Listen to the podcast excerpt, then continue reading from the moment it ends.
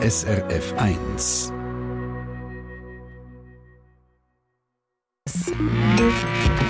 SRF 1 Ratgeber Tier alle, die daheim ein Haustier haben, wissen, das tut einem gut. Es braucht einem auch, aber gerade wenn es einem nicht so gut geht, dann bekommt man auch sehr viel zurück von diesem Tier.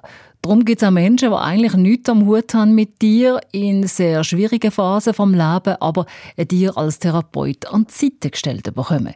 Die kommen also eine Überweisung zu einer tiergeschützten Therapie über, sagt Verena Winkler, Leiterin naturnahe Therapie an der Psychiatrischen Klinik Basel. Wir haben stationäres Klientel, das uns aufsucht. Also die werden angemeldet über eine ärztliche Verordnung. Auf der Abteilung wird das mit ihnen besprochen. Wir, wenn sie dann zu uns kommen, haben sie ein Erstgespräch und wir zeigen ihnen Tiere, sind dann vor allem Patienten mit einer Depression, äh, mit Burnout, mit äh, Schizophrenie, also Leute mit einer Psychose im Hintergrund.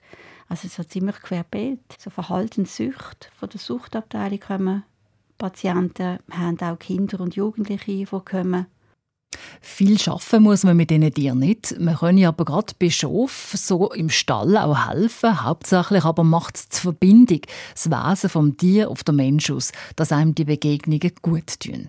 Vieles, was die Leute sagen, ist, ähm, dass sie ähm, einfach ruhiger werden, dass sie sich mehr wahrnehmen oder spüren. Das heißt aber nicht, dass das den ganzen Tag anhalten. Das haltet dann vielleicht eine halbe Stunde an, nachdem sie Therapie verloren haben. Oder es kann eine Stunde sein, aber dort Wiederholung kann sich das wirklich mehr festigen. Ja, und der Rhythmus, der bleibe dann recht lang, sagt Verena Winkler, wenn die Patienten auch keine Termine mehr haben oder schon austherapiert sind. Ja, also wir sehen, dass die Leute vermehrt vorbeikommen und die kommen besuchen durch den Zaun durch, wenn sie selber keine Therapie haben.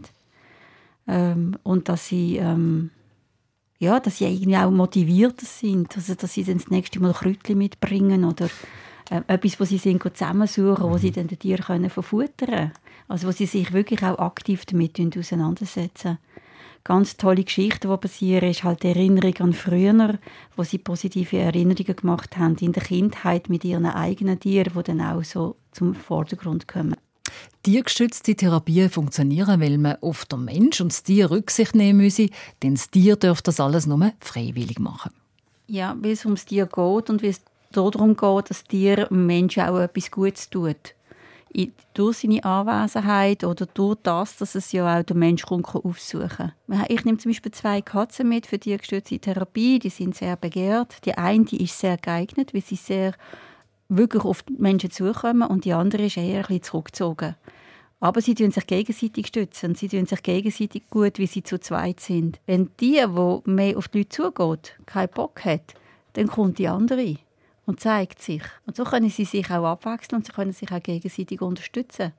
Genau das Gleiche ist es aber in der Gruppe der Schöfe. Es sind vielleicht zwei Tiere, die kommen, die gerne gestreichelt werden, die anderen nicht. Aber in der Herde werden sie aufs Feld geführt, wie sie sich in der Herde geschützt fühlen.